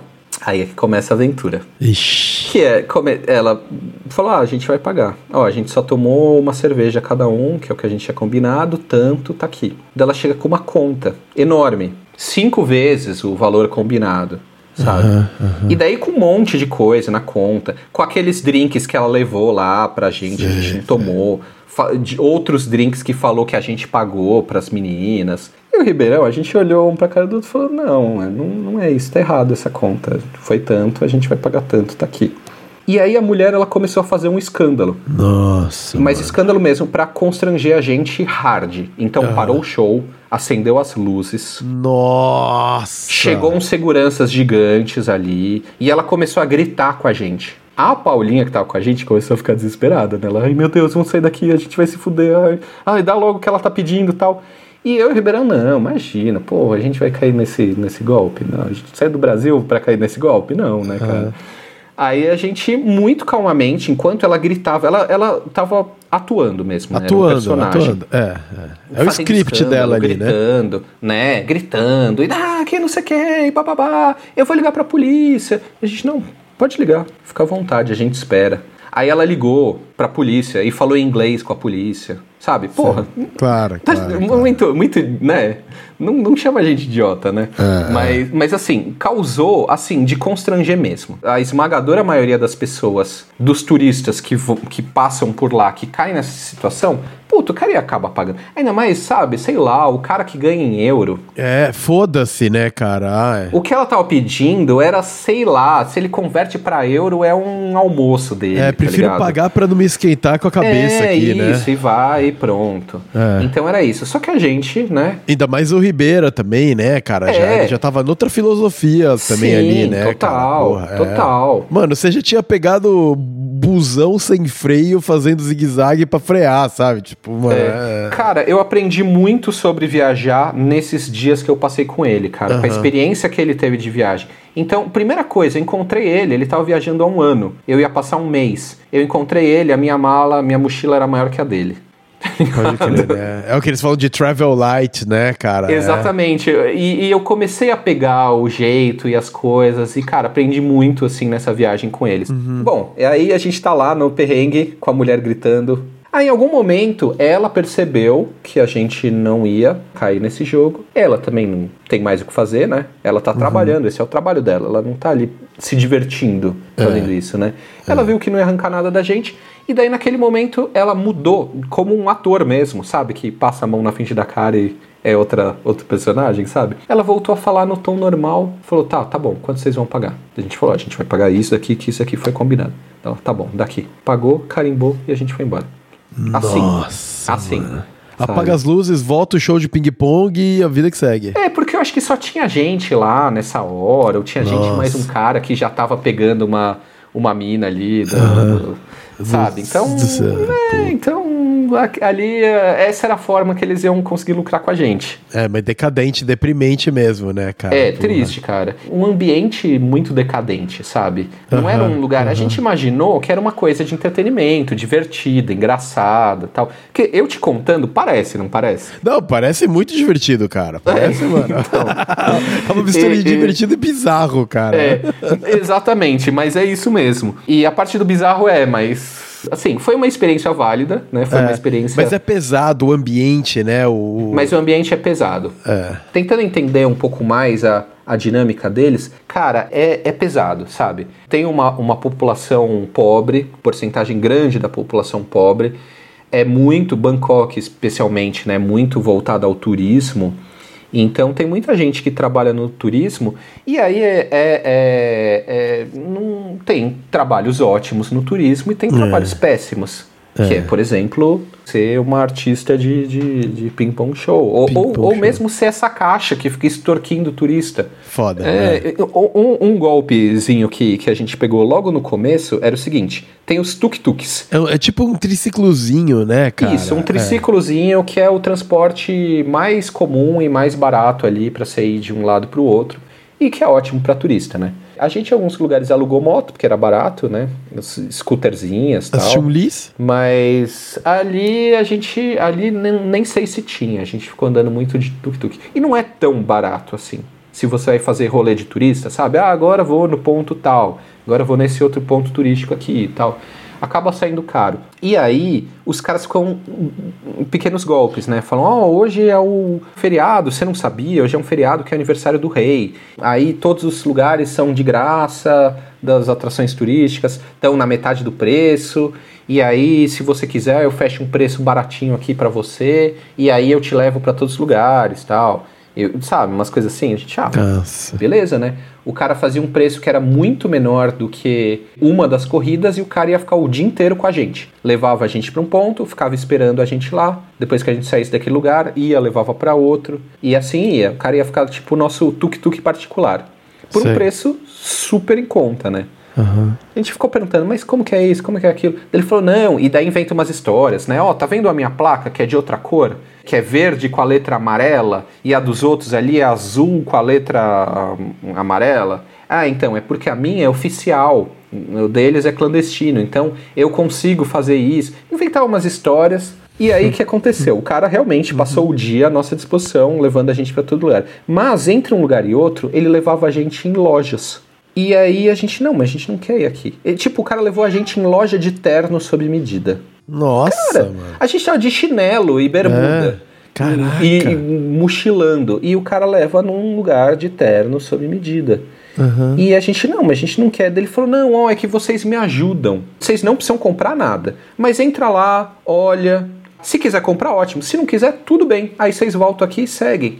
Que aí a, a loja, ela me patrocina, né? Ah. Então, daí o que, que a gente entendeu? Na real, o cara cobrou super barato da gente, só que toda hora ele ficava parando, sem avisar a gente, do nada, parava a gente numa loja de alguma coisa que a gente não queria e pedia, por favor, pra gente entrar, olhar as coisas, dar uma volta, sair fora e ir. E ele falou: não, mas não pode ficar muito pouquinho, tem que ficar um tempinho. Se for muito rápido, aí eles não me pagam. Que aí eles Nossa. me pagam a gasolina. Puta, se o cara tivesse falado isso lá no começo, falou: ó, eu te proponho isso, a gente ia super topar. É. Ia ser muito Transparente boa. a parada, só que era- né? Só que é tudo no esquema de pequenas golpezinhos. Malandrilson. Tudo de malandrilson. malandrilson. É. Aí fica um clima meio, sabe? Então ali não é pra amadores. Quer dizer, não é, não é um ambiente amigável pra um turistão ali, né, cara? Você tá indo É, é fazer o turismo, mas, porra, você tem que estar sempre, mano, com o olho no peixe e o olho no gato ali pra você É. não, não se meter numa situação, né? É isso aí. E é fácil você cair em situações assim que você não espera. E, por exemplo, é, é, isso, isso que eu tinha falado lá do, do, do Laos, que teve o bar que vieram oferecer drogas pra gente sem a gente pedir, entregar drogas sem a gente pedir. Né? Ali na Tailândia também a gente via muita molecada de, né, de mochileiro tal, que comprava e ia, tem muita balada, muito, sabe? Só que na Tailândia, a legislação lá é super pesada. Tanto para usuário quanto para traficante. Traficante é pena de morte. Cara. A gente ouve de vez em quando umas histórias. Ah, um brasileiro foi pego na Tailândia com tal e foi condenado à morte e o Itamaraty tá tentando reverter e negociar e os caras não deixam. O cara vai lá Nossa. e, sabe? Então é mega pesado. E, ao mesmo tempo, tem muito turista e muita dessas coisas ali no meio. Então é uma coisa, sabe, é, é tudo meio esquisito. Então tinha uma galera que tava no nosso hostel Aham. que eles contaram, logo que a gente chegou, eles falaram, ó, toma muito cuidado com essas coisas, né? Não compra nada de droga e tal, porque o pessoal aqui parece que é muito fácil, mas na verdade não é. Daí os caras contaram. A gente tava andando numa galera ali com cinco pessoas, sei lá, e daí chegou dois policiais, muito, muito tranquilo, né? Parou a gente e falou, opa, com licença, tal, em inglês, né? Eu queria revistar você. E, e era exatamente o único cara que tava com, não lembro o que que era, mas acho que maconha, alguma coisa assim. Sei. O ca... eh, Chegou o policial num grupo de cinco caras andando na rua, cinco turistas andando na rua e falou: Eu quero entrevistar, eh, eu quero revistar você. E não, não revistou mais ninguém. Nossa. E daí achou, e daí falou: Ó, você vem comigo. E aí levou o cara lá pra uma delegacia, pediu um suborno e liberou o cara.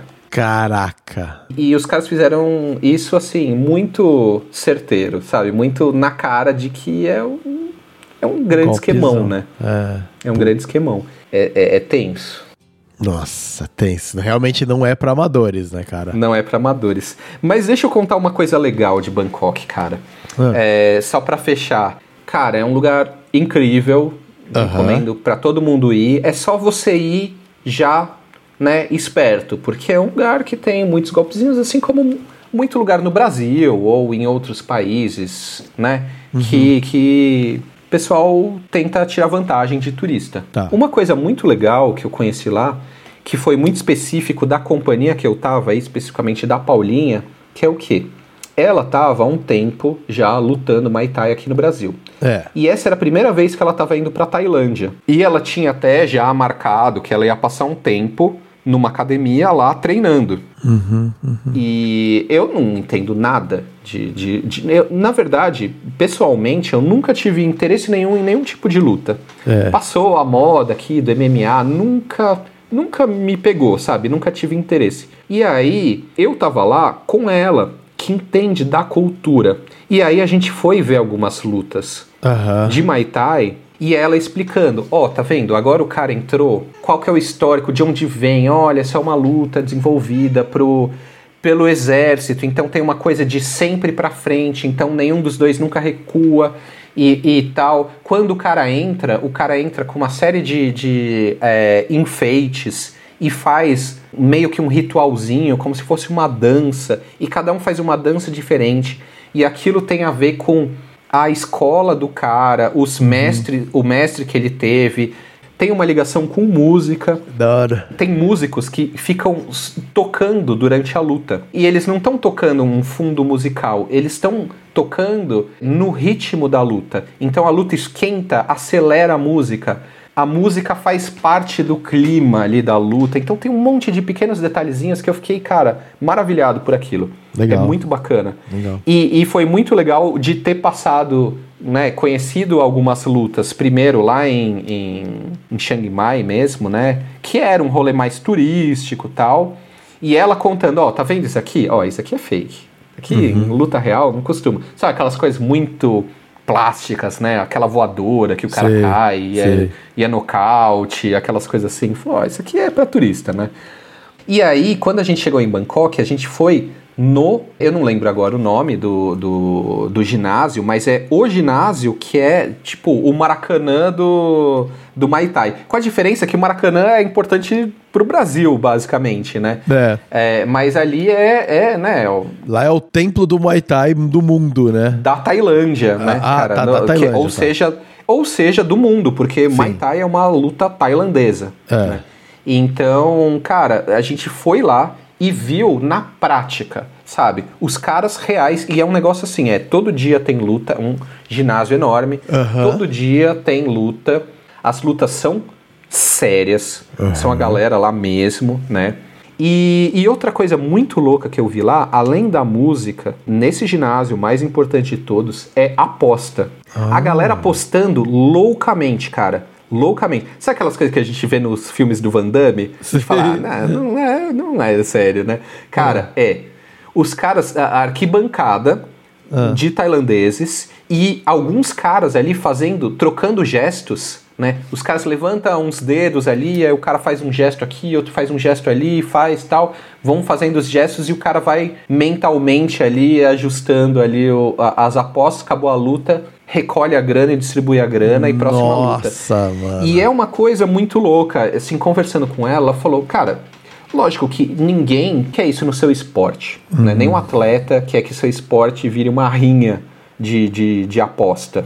Mas que culturalmente isso foi uma coisa muito importante para manter o Muay Thai vivo, né? Mas é muito bonito de ver, cara. Ali eu vi um esporte recheado de tradição, e tem muita coisa ligada à tradição deles com o budismo. Então é, é bem bonito de ver. E quando você começa a entender um pouco a coisa ali, né, a dinâmica da luta, dos, dos, dos gestuais, das apresentações, das danças, dos símbolos, o negócio fica bem interessante.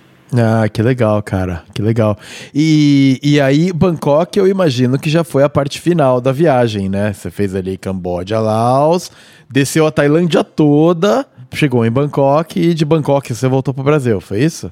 Isso, isso. A parte continental da Tailândia, né? Que a Tailândia tem uma perna ali pra baixo, que é a parte Porque, né? Que, é, que você tentou ir com a Bia e não que conseguiu. eu tentei ir com a Bia, exatamente. Mas uma coisa interessante, antes de voltar para o Brasil, eu tinha uma escala na, em Istambul, por conta da companhia aérea lá, que era Turkish. Eu escolhi a passagem pelo, pela mais barata, como a maioria dos mochileiros. claro, certo. é. E às vezes tem aquelas conexões de corno, né? E às vezes tem opções. Então, eu não lembro quais eram as opções exatamente, mas era tipo, uma opção eu tinha, sei lá, três horas de conexão. Uhum, E a outra opção eu tinha 12 horas de conexão. O certo. que, que eu fiz? Peguei a de 12. Claro que pegou, claro. Pra quê? Mas é uma coisa que eu já fiz isso várias vezes e é sempre muito legal. O que, que eu faço? Eu já preparo a minha bagagem de mão, já pensando em fazer um rolê no lugar. Pô, eu nun- nunca fui pra Turquia, nunca fui pra Istambul. Pô, eu vou passar 12 horas lá, entre um voo e outro. Vou sair do aeroporto, vou- me informei, né? Questão de visto, de qualquer coisa. É tal, liberado. imigração e tal, né? É. Blá blá blá. Aí podia. Ah, beleza, então eu vou lá. Durmo no avião na ida, né? Sei lá quantas mil horas até chegar lá. Aham. Ando lá, vou ficar morto e depois da Turquia até o Brasil eu vou capotadaço. Mais mil horas de voo dormindo, né? Dormindo que nem um bebê, né? E aí, beleza, fiz a minha mochilinha. O único problema desse plano era o quê? Essas 12 horas era tipo das 7 da noite, era um pouco mais de 12 horas, se não me engano, era. Eu chegava lá às 7 da noite de um domingo e meu voo para o Brasil era, sei lá, 9 da manhã da segunda. Então esse tempo que eu tinha era madrugada de domingo para segunda. Nossa. Ah, mas, cara, pra quem fez esse rolê todo, É. tá, tá, tá ótimo. Brincadeira de Então, criança, né? É, então o que, que eu fiz? Eu saí, peguei minha mochilinha, saí do voo, né? Aquela rápida pesquisada ali em Google Maps e transportes e fui pra lá. Só que era um domingo, fim de dia, né? Então as coisas já estavam fechando. Olhei, andei um pouco tal, vi algumas coisas, comi em algum lugar e de repente, como acontece em qualquer cidade, num domingo de madrugada, fica tudo vazio. Fecha tudo. E aí eu passei a maior parte do tempo andando nas ruas sozinho. Só que não. Sozinho de humanos, né? Ah. Porque lá tem uma coisa muito doida, cara. Não Ah. sei se é assim ainda, mas imagino que não deve ter mudado grandes coisas. E eu não sabia disso, eu não estava preparado para isso. Que acontece? Como ali é uma maioria muçulmana, parece que existe alguma, não sei se todos, mas pelo menos algumas linhas dos muçulmanos que eles não podem ter animal de estimação em casa. Ah, ah, E aí, o que, que acontece? Isso não faz as pessoas deixarem de gostar de cachorrinhos e gatinhos. Então, você tem muito cachorro e gato de rua de rua. que as pessoas cuidam, só que cuida da porta para fora. Aham. Então, o que, que acontece? A prefeitura, ao meu ver, faz um trabalho muito bom. Todos os animais, assim, é, cadastrados, né, com uma tagzinha. Uhum. Todos aparentemente muito saudáveis e bem cuidados, né? Só que cachorro de rua. Sei, sei. Então, o que aconteceu? Boa parte desse tempo, que a hora que não tinha mais uma viva alma, começou a encher de cachorro em volta de mim. Então eu sei que uma hora eu tava numa, numa praça, numa praça ali onde tem os, a- as mesquitas mais turísticas ali, que é maravilhoso lá, Reina Sofia, umas coisas enormes assim. Aham. É, tava sentado num banco lá descansando, que eu já tinha andado bastante. E aí chegou um cachorro, brincou comigo. Aí chegou mais um. De repente eu tava cercado por um monte de cachorro. Eu comecei a ficar com medo. Aham. Porque, cara, eu tava sozinho, eu olhei em volta, não tinha uma viva alma. E um monte de cachorro. uns 10 cachorros em volta de mim. E eu andando e os 10 colados em mim. Caraca. Falando, "Ai, cara." E, e- e de vez em quando um se estranhava com o outro. Porque afinal eles são cachorros de rua e eles têm as, as dinâmicas dele, como De- qualquer cachorro de rua de qualquer lá, lugar. né, cara? É. Era uma matilha, cara. Então, eu fiquei alguns momentos um pouco assustados. Nenhum momento nenhum tentou me atacar ou me. Mas assim, era uma situação meio. Cara, eu tô na Turquia, não faço ideia É, como é que é o rolê aqui, Se um né? bicho me morder aqui, lá fudeu, né, cara? E aí, beleza, ficou um tempo, eles me seguiram um pouco e depois foi dispersando. E aí, teve um cachorro que veio e ele ficou. Eu fiquei, fiquei ali brincando um pouquinho com ele e aí eu saí andando e ele foi me seguindo. Mas assim, andando a uma distância de um metro, eu parava, ele parava também. Eu andava, ele andava também. Eu virava, atravessava uma rua, ele ia comigo e ele ficou me seguindo. Aí de vez em quando eu parava, fazia um pouco de carinho nele e falava, pode ir, pode ir, ó, vai lá, vai lá. E ele continuava me seguindo. Nossa. E assim, isso por horas. Horas, um mesmo cachorro. Aí eu lembro que eu cheguei num lugar e o cachorro atravessou a rua. Aham. Eu falei, ah, beleza, ele foi embora. Aí eu andei mais meia quadra, vários outros cachorros. Então eu entendi, ah, tá, ele chegou na área desses outros. Não, aí acabou, acabou a quebrada dele, né? Agora é os outros. Passei por esses cachorros, continuei andando, e daí eu vejo lá na frente ele parado me esperando. Deu a volta. Ele deu tipo uma volta pra não passar por eles e ficou lá me esperando. Nossa, cara. E, mas assim, o que eu achei mais impressionante é que de- em, em um momento lá eu tava num outro canto e veio um gato. E eu tenho gatos, né? É. É, e eu tava com saudade dos meus gatos, inclusive. Tá um mês sem ver eles, né? E veio um gato e começou a se esfregar na minha perna. E eu comecei a fazer carinho com ele. Aí chegou um outro gato e começou a meio estranhar ele, meio ser ameaçador. E eu toquei o outro gato. Porque parecia que ia atacar esse. Então, tipo, né, af- Tá. afugentei ele. É. E aí esse gato que eu protegi, nossa, ele grudou em mim. Mas ele grudou em mim por muito tempo. Eu fiquei andando muito tempo com um gato me seguindo. Cachorro eu já tinha visto isso, mas gato na rua, de madrugada, Em Istambul. em Istambul. Um gato passou muito tempo me seguindo. Aí de repente ele parou e começou a miar. Daí eu parei, voltei, fiz carinho nele, e daí continuei andando, chamei ele, e ele sentadinho ali miando. Eu falei, bom, sinto muito, né? Então, tchau. Uhum. E continuei andando. Aí, mesma coisa, andei uns 100 metros, cachorros. Ele já sabia que ali acabava o território dele, dali pra frente era o território dos Nossa, cachorros. Nossa, cara, então, que cara, eu tive, mano. eu tive uma, uma experiência de, de turista em Istambul que foi muito aquém de qualquer pessoa que já foi fazer turismo em Istambul, porque eu não entrei nos pontos turísticos principais, não, não vi muita coisa, não, né, tá tudo fechado. É. Mas eu passei praticamente a madrugada inteira sem ver um humano interagindo com cachorros e gatos e entendendo essa dinâmica, dinâmica de territórios é. e de e de como, como eles se portam e eles entre eles, eles comigo. E foi um negócio muito legal, cara. Nossa, que da hora, um cara. Muito louco. Puta, muito legal. Muito foda mesmo.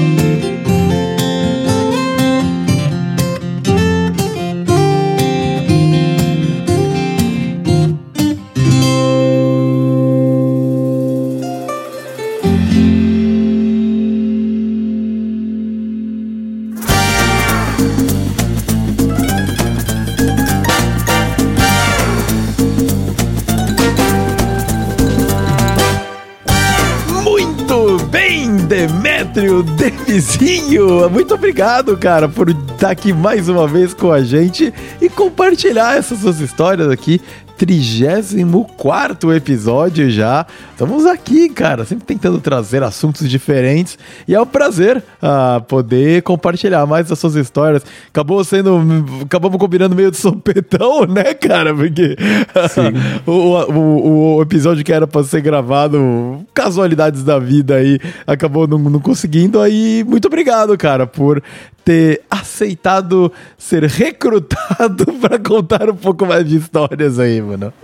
Ah, sempre que sempre que surgir uma brechinha aí, pode me chamar, cara. Ah, muito bom. A cara. gente garimpa mais alguma historinha aí para contar. É, não, nós temos histórias juntos, inclusive. Um dia a gente Temos. Começa... a gente precisa. Ixi, a gente. Tem muita coisa aí que dá pra, dá pra virar episódio. só tem que, só tem Muitas que pensar aventuras. Bem, tem que pensar bem como contar a história, né, cara? É isso aí. Mas muito obrigado, Demi, uh, por, puxa, mais uma vez aqui. Hoje é dia de eleição, né, cara? Estamos aqui gravando em dia de eleição, todo mundo aí meio Ufa, vamos ver o que, que vai dar, né? Hoje tá um dia um pouco tenso. Inclusive, em breve agora começa a contagem de votos, né, Demi? Você vai Sim, acompanhar. Exatamente. Então foi uma. Esse, essa gravação, além de ser sempre um prazer, né, de gravar, para mim ainda serviu com, como um, um momento assim de, de descompressão. De né? desligar um Porque pouquinho. Porque eu fui lá, votei todo aquele ambiente, né, respirando aquela coisa, né, aquela, essa tensão que envolve essa eleição. É. E, e agora vai começar a contagem. Então eu tô indo para casa de um amigo nosso, uhum. que a gente combinou. Vamos lá tomar uma breja, comer um salgadinho, como a gente faz para assistir jogos de futebol de vez em quando. Uhum. Só que dessa vez a gente vai ver a apuração. apuração. Olha só. Olha lá. e vamos ver muito bem, cara. Muito obrigado, Demi, mais uma vez por ter uh, pô, aceitado tanto sopetão vir participar aqui. Uh, história maravilhosa, cara. Muito legal mesmo. Tenho certeza que o ouvinte que tá aqui com a gente uh, vai ter gostou muito de ouvir também. É muito interessante quando a gente aborda e fala sobre essas histórias, principalmente quando não tá no, nas coisas turísticas que se, de sempre, assim, sabe? É, então, eu visitei muito ponto turístico, né? Mas eu achei que o, o legal aqui de contar era o que foge disso, né? Exato, As coisas exatamente. além disso, né? Exatamente. Ponto turístico, cara, vai ter um monte de gente que vai falar melhor do que eu. É, né? exato. Você pesquisa aí no, na internet, vai achar um monte de blog, de viagem, um monte de coisa. Agora, essas experiências inusitadas que a realidade joga no nosso colo sem a gente às vezes nem, nem pedir, né? É, é. Ah, eu acho que eu, eu, acho que esse é o tempero da viagem.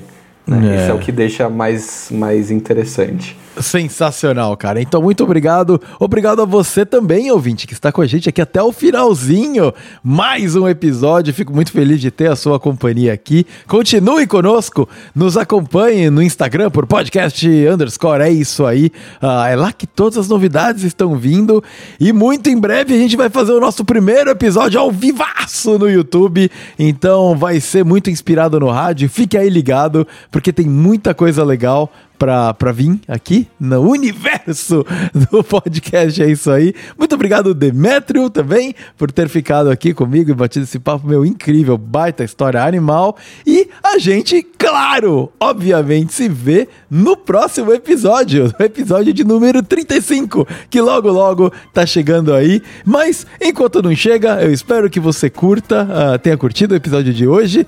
Curta também os episódios anteriores, se você não acompanhou. Eu tenho certeza que vai ter alguma coisa que você gosta lá. E a gente se vê no próximo. Então, um grande abraço e tchau, tchau. Tchau.